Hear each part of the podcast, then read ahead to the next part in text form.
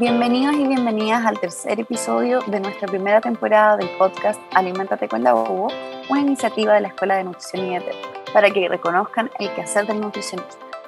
En esta primera temporada hemos abordado temáticas relacionadas a la nutrición desde una perspectiva sencilla, para que todos puedan entender sobre la alimentación y nutrición basada en información confiable y actualizada.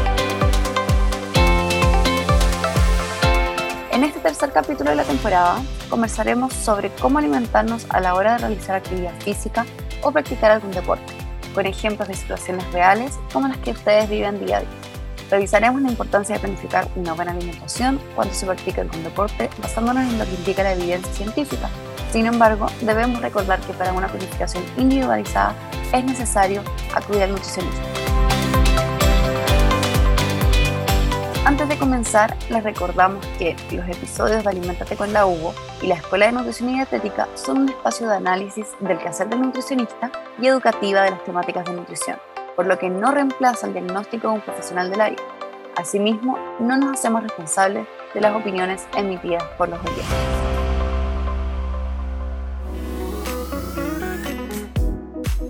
Hola a todos y a todas, bienvenidos a este capítulo en donde hablaremos sobre la alimentación durante la actividad física y el deporte. Me presento, soy Andrea Rubio, académica de la Escuela de Nutrición y Dietética, y el día de hoy me estarán acompañando la profesora especialista en el área de nutrición deportiva.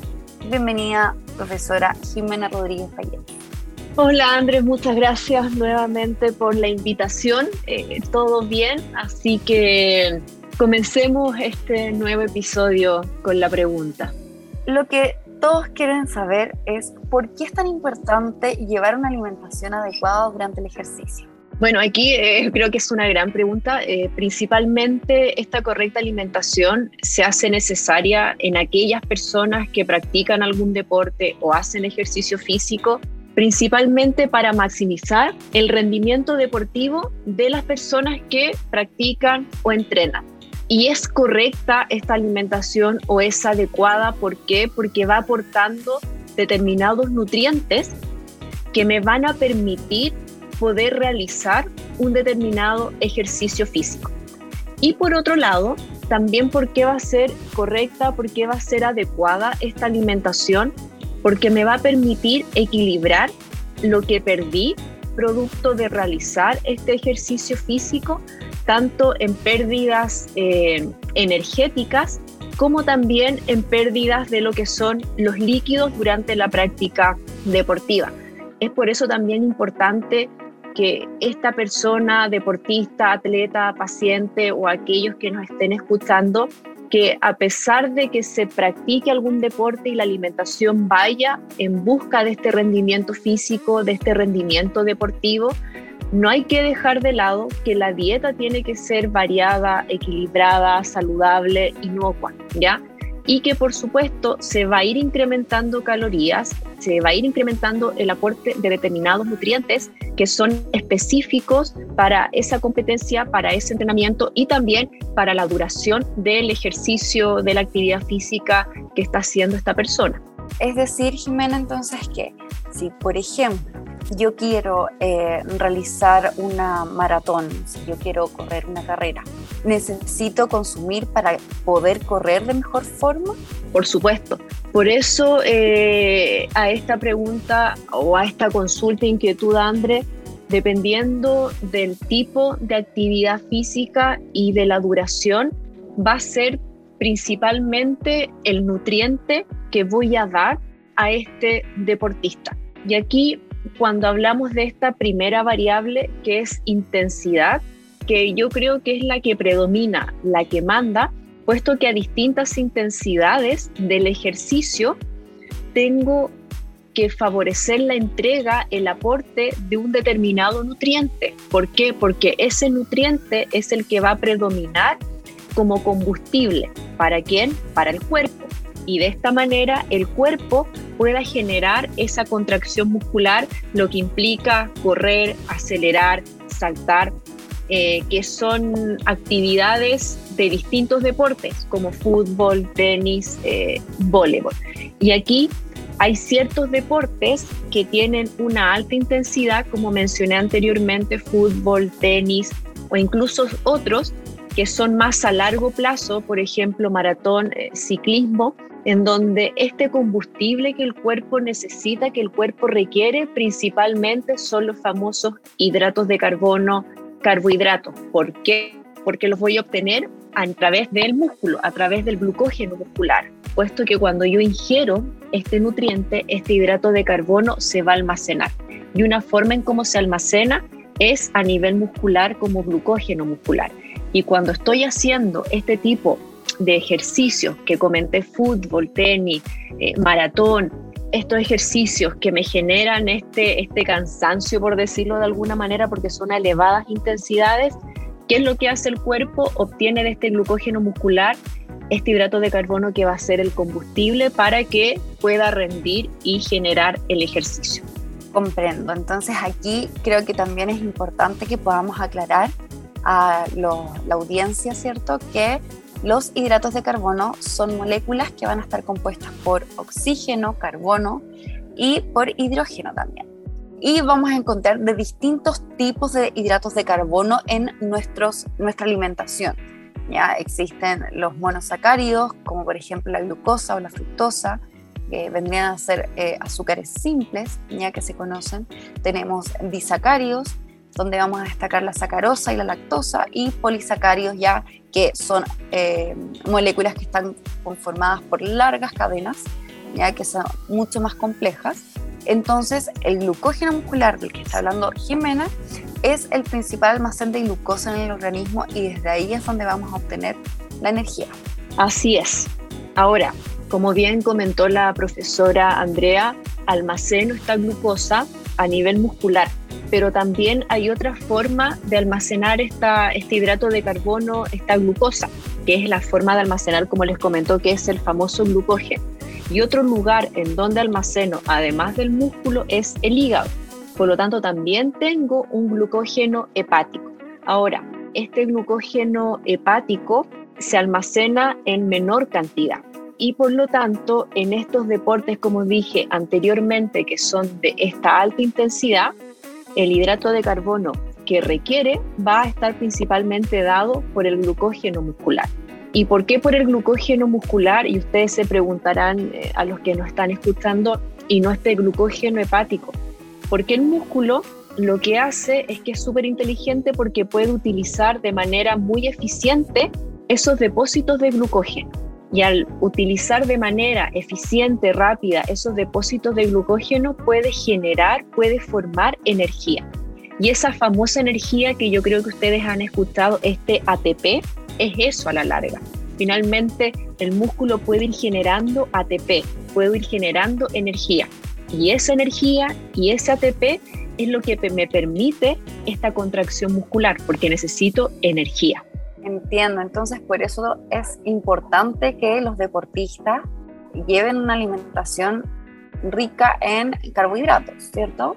Exacto, por eso viene de esta, de esta sobrecarga que se conoce normalmente en el antes del ejercicio de sobrecargarse con hidratos de carbono para tener a nivel muscular ese almacén, esa reserva, ese como eh, recurso de hidratos de carbono cuando esté realizando el ejercicio.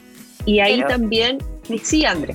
No, disculpa que te quería preguntar, pero ¿qué es lo que pasa si es que yo eh, decido hacer actividad física, pero una actividad física que dure mucho más tiempo, que la intensidad de repente se mantenga o disminuye un poco incluso, pero que sea más larga aún.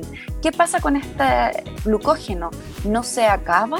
Bueno, eh, hay también otra buena pregunta y voy a comenzar respondiendo complementando con lo anterior, para ir cerrando también la idea, que quizás en sus casas le puede quedar la duda, entonces, ¿para qué eh, almacenar carbohidratos, glucosa en el hígado?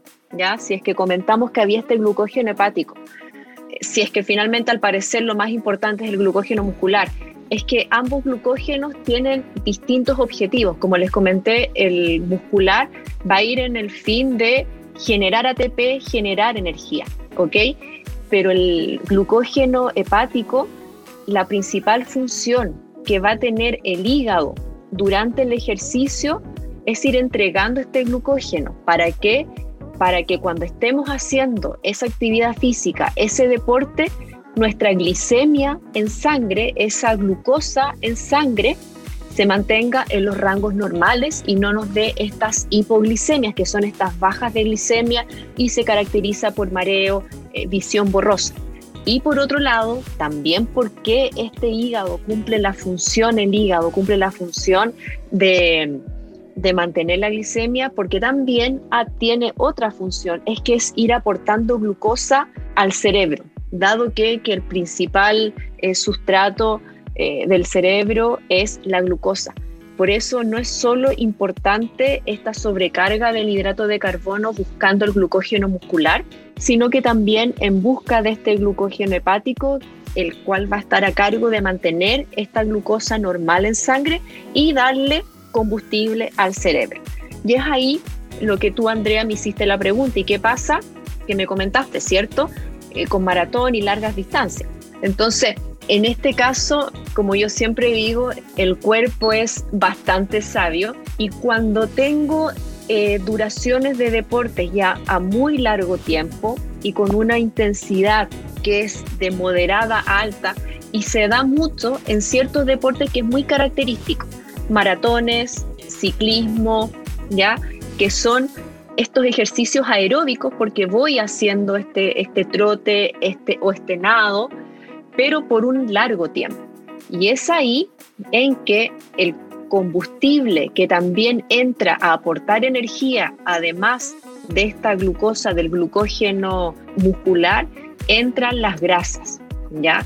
Y es ahí donde las grasas también van a ser parte de esta energía para que podamos realizar la actividad física. Y algo muy interesante que ocurre, André, es que los atletas que son en los deportistas ya súper entrenados y lo que yo necesito finalmente es ganar la carrera. Yo quiero ganar y para ganar necesito tener dentro del entrenamiento, obviamente, planificar bien la alimentación. Y cuando yo planifico bien es que voy a tener esa adecuada cantidad de hidratos de carbono. Pero en los deportistas que están entrenados, ellos pueden ahorrar este glucógeno muscular y al ahorrarlo les da más tiempo para poder estar por más largo tiempo haciendo ese ejercicio. El ahorrar les permite hacer por más largo tiempo a una intensidad elevada, lo cual es sumamente bueno. Y ellos cómo ahorran o cómo generan es que van utilizando en mayor proporción sus lípidos, estas grasas que están intramusculares, estas grasas que están a nivel muscular, y de esa manera ahorran el glucógeno. Entonces, por eso estos deportistas tienen esta ventaja de ahorrar. Ahora, también podrían preguntar con los lípidos, ¿por qué no doy lípidos? ¿Y por qué sí hidratos de carbono? Porque los lípidos tengo reservas de lípidos, todos, todos almacenamos. Por eso yo no hago sobrecarga de estos lípidos, porque mi almacén de lípidos es mucho mayor que el de los hidratos de carbono. Entonces aquí hay una información súper importante que vamos a destacar, que la alimentación que existe entre los atletas entrenados, ya los deportistas de alto rendimiento y las personas que hacemos ejercicio durante la semana sin necesidad de ser deportistas de alto rendimiento, no vamos a llevar la misma alimentación y no es necesario llevar la misma alimentación, sino que se cuida de distintas formas, ¿cierto? Entonces con esto Cuéntanos, Jimé, ¿cuáles serían las recomendaciones si es que voy a realizar algún deporte? Aquí súper bien lo que el comentario, también el que va eh, tres veces a la semana al gimnasio versus el que hace algún deporte. La recomendación, André, va a ir más pensado en el segundo grupo, en el que hace este deporte y, y que nos está escuchando. A modo general, pensando más en la competencia, siempre antes de la competencia, los tres días previos, se recomienda tener esta ingesta elevada de hidratos de carbono en todos los horarios de comida. De ahí, desde el pan al desayuno, pastas, arroz, eh, frutas, acompañamiento del pan con hidratos de carbono puede ser mermelada, eh, manjar, ¿ya? Y eso es en estos tres días previos. En la nota anterior a esta competencia, ¿ya? O incluso en la nota anterior al entrenamiento, si es que yo quisiera, también es importante generar esta estrategia eh, de alimentación rica en hidratos eh, de carbono, por lo que esa cena también acompañada de las ensaladas que sean verduras que aportan hidratos de carbono, que el plato de fondo tenga algún hidrato de carbono como arroz, pasta, papa, el postre perfectamente puede ser a base de fruta, ya que aporta este hidrato de carbono. Y ya cuando voy al otro día, a la mañana siguiente, ahí por supuesto tanto en el entrenamiento o la competencia, idealmente eh, tres a cuatro horas antes en el desayuno, incluir hidratos de carbono y eh, si es necesario también se podrían incorporar de 30 a 60 minutos algún alimento rico en hidrato de carbono antes de comenzar la competencia o el ejercicio. Y ahí estos 30 a 60 minutos antes de entrar a la competencia, el ejercicio podría ser eh, alguna fruta, por ejemplo el plátano que tiene este aporte eh, de hidrato de carbono, o si quisiéramos también favorecer la hidratación, si voy a estar mucho tiempo realizando esta actividad física, este deporte, eh, esa podría ser el antes, podría ser alguna bebida deportiva, estas que venden en, que se conocen en el mercado, que además de aportar carbohidratos, no estarían aportando también la hidratación. Perfecto, entonces eh, es súper importante cuidar la alimentación, dijimos, antes de la competencia. Pero ¿qué es lo que va a pasar durante la competencia y después bueno, aquí el, durante de la competencia, como finalmente el objetivo es ganar, para el durante también no solo hay que llegar bien preparado con el antes de los hidratos de carbono, sino que también para el durante hay que llegar eh, con una estrategia también de hidratación, ¿ya? Y aquí, como les comenté, esta estrategia de hidratación antes de comenzar podría ser agua, ¿ya? Si es que ese ejercicio va a ser máximo una hora o si el ejercicio ya va a ser una hora y media, dos horas, tres horas, perfectamente podría ser eh, alguna bebida deportiva. Lo importante de la duración eh, durante el ejercicio es mantener esa glicemia que esté en estos valores normales, mantener eh, este glucógeno muscular.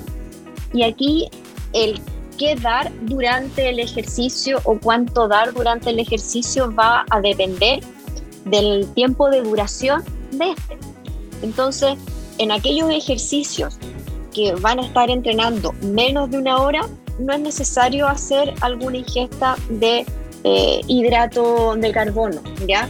Ahí la recomendación es hidratación con agua.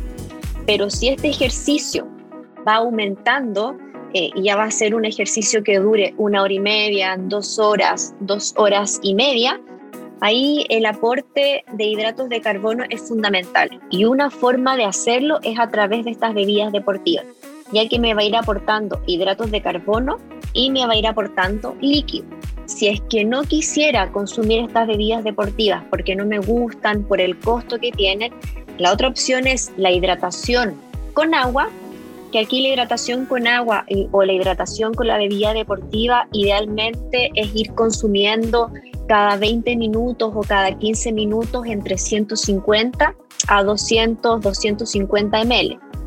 Si es que no voy a tomar la bebida deportiva, por las razones que sea, tengo que hidratarme con qué? Con el agua, que eso es de fácil acceso, está, tenemos agua potable, pero ahí, como voy a necesitar el hidrato de carbono, en los breaks que tengan eh, durante el cambio de lado para hidratarse, ahí pueden ingerir algún alimento que aporte, como que como la fruta. Y un clásico es el plátano, porque tiene una, es más blando, es más rápido de consumir.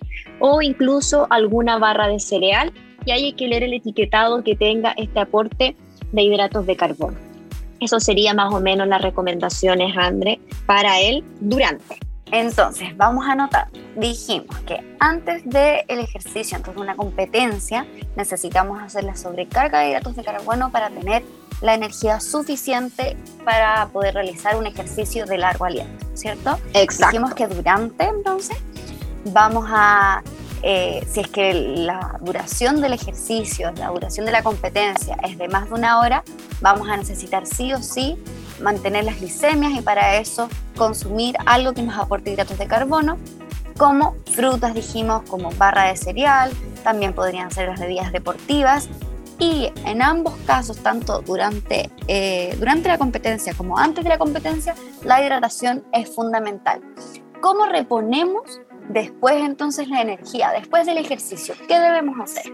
Excelente pregunta, porque a veces nos olvidamos del post y el post de qué consumir una vez que terminamos es súper importante cuando hay casos eh, de deportistas que entrenan en doble turno, entrenan en la mañana y vuelven a entrenar en la noche o entrenan en la noche y tienen que volver a entrenar en la mañana. Entonces ahí eh, las estrategias de qué consumir después van enfocadas a recuperar, a restaurar glucógeno hepático y glucógeno muscular. Por eso, una vez terminado el ejercicio, eh, se ha visto la evidencia que existe, y hay un estudio muy famoso que se hizo en los años 80, en que se vio cuando los deportistas consumían dentro de las primeras dos horas que finalizó el ejercicio un alimento rico en hidrato de carbono, la síntesis de glucógeno, de glucógeno, perdón, era mucho mayor. Por eso eh, la recomendación ojalá hacerlo inmediatamente cuando termine, ojalá en las primeras dos horas. Ahora, si por tiempo de traslado en donde están entrenando y en llegar a su casa o si tienen que entrenar y movilizarse a la universidad, ahí eh, la otra alternativa, aplicar todo lo que son las colaciones hasta poder llegar a la hora de almuerzo o a la hora de la cena, ¿ya? y por otro lado, tampoco dejar de lado la hidratación.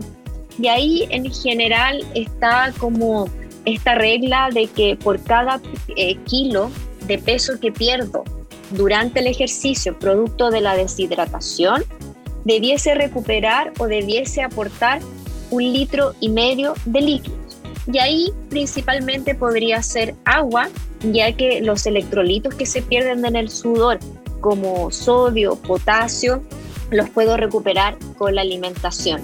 Ahora, un tip o un alimento que es mágico, que aporta hidrato de carbono y me hidrata es eh, la leche. Y en este caso la leche de chocolate que tiene esto, que tiene esto de hidrato de carbono y tiene esto también de lo que es eh, la hidratación.